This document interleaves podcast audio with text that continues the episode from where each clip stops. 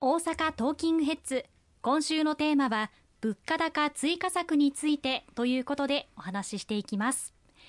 この物価高追加策につきまして2022年度えつまり昨年度の予備費から支出することが閣議決定されたということなんですよね。はい、現在、まあ、コロナになってからですね、まあ、特に昨年のロシアによるウクライナ侵略が発生してから、やはり先行き、何が起こるかわからないという不安定な状況にあります。そういった中で、何が起こっても国民の生活を守り抜けるようにと、公明党の強い訴えによりまして、最近は予備費を5兆円程度確保させていただいております。万が一にも、まあ、起こってはならないような急激な物価高とか、あるいは安全保障上のピンチとか、そういったことがあったときに対応できるように5兆円を積ませていただいておりますけれども、まあ、令和4年度の予備費、まだ5兆円、昨年の補正予算でも積みましておりましたので、現下のこの物価高の状況の中で、今こそこの予備費を活用しての物価高対策を行うべきだと、まあ、冒頭オープニングでも申し上げましたが、3月の15日に岸田内閣総理大臣に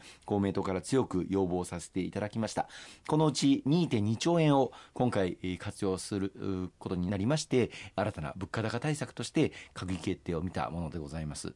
なるほど。4月から実施する上では、まあ、ギリギリのタイミングであったとも思いますがそれぐらい支援に緊急を要する状況であったと考えてもいいでしょうか？そうですね。あの国会の状況を言いますと1月から召集された国会でずっと来年度、まあ、令和5年度の予算の審議をやっておりました。それが参議院で可決成立を見たのが3月の28日でございましたので、まあ、予算審議をやってる間に予備費を活用するというのはそれだったら予算を出し直してこいというふうに野党からもあの言われてしまいますので、なかなか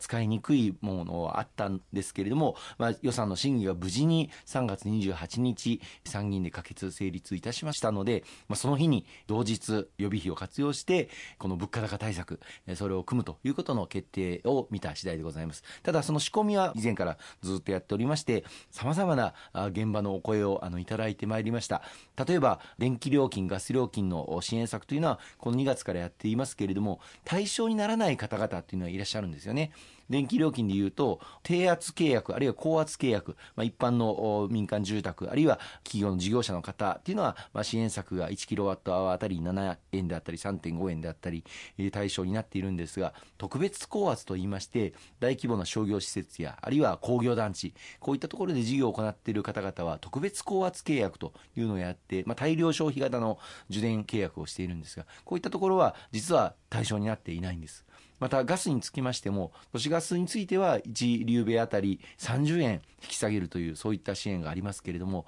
LP ガスプロパンガスについては支援の手が実は行き渡っていないということもありまして今回この特別高圧あるいは LP ガスについても対応ができるようなそういった物価高対策にさせていただいております。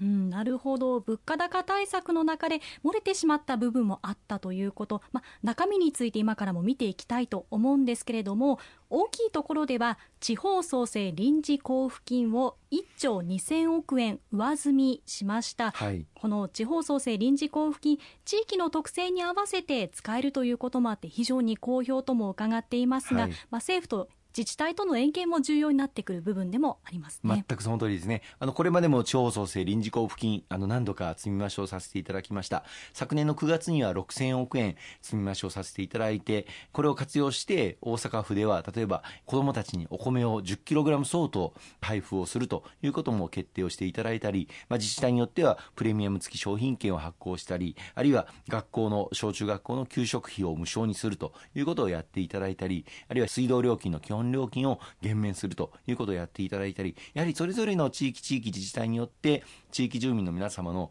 まあ、ニーズといいますか、置かれている状況異なりますので、そういった地域の住民の皆様のご要望、ご意見を地方議員がしっかりと受け止めて、それを地方議会でそれぞれの自治体の首長等に訴えて、物価高対策、あるいは燃料高騰対策、これを柔軟に行っていただく、まあ、そのための財源として、地方創生臨時交付金というものを確保させていただいております。で今回の物価高対策、まさにこれが目玉となっておりまして、公明党からも強く各地方議員の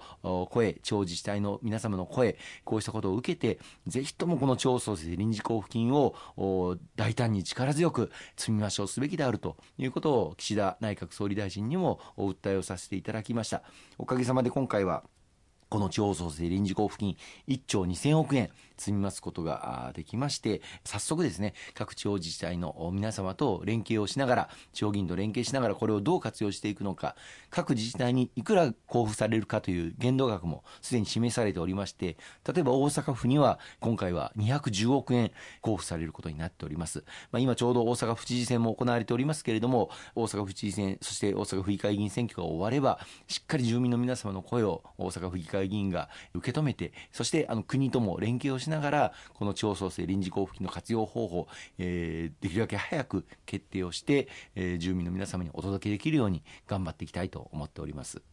なるほど分かりましたこの地方創生臨時交付金各自治体でどのように使うことができるのか決めることができて、まあ、例えばコロナ禍で学校に行けなかった子どもたちの支援に使われるなど本当に今までもさまざまなことに活用されてきた面っていうのはありましたよね。そうですね本当にあの自治体によってさまざまな工夫をしていただいておりまして例えばコロナ禍で介護事業者あるいは医療機関訪問看護等をやっていらっしゃる事業者の皆さん大変なご苦労をあのされてきましたこういったところに対するあの慰労金を出し出していただいたりとかあるいは国で支援をしている分についてさらに上上乗せをして支援をするやり方をしていただいたところもあります。先ほど言いました、例えば LP ガスにつきましても、国の方では支援はできていなかったんですけれども、これを地方創生臨時交付金を活用して、LP ガスの支援をやっていただいたあの自治体もこれまでございました。自由度が高い、柔軟に使える交付金ということで、大変にあの使い勝手が良いと地方自治体からも高く評価をいただいておりまして、まあ、これまで各地方自治体で組んだプレミアム付き商品券。昨年も例えば大阪市では1万円で1万3000円分のお買い物ができるプレミアム付き商品券。公明党からの強い要望もあって実現を見ましたけれども大変好評で多くの方にご購入いただいてあっという間に当初予定していた上限人数オーバーしましたのでそのオーバーした分もこの地方創生臨時交付金でカバーをしてご希望された方全てに購入していただくという対応もあのしていただいてたところでございます、まあ、今回積み増しました1兆2000億円、まあ、このうち5000億円は低所得のご家庭に1世帯当たり3万円お配りをするということに使われるんですが残りの7000億円については各地方自治治体ごとに、まあ、LP ガスの支援であったりとかあるいは特別高圧契約をやってらっしゃる方々への支援ですとかまたプレミアム付き商品券の発行とかさまざまなことを検討して今後実現を図っていきたいとそのように思っております。かりました。ありがとうございます。後半も引き続きお伝えしていきます。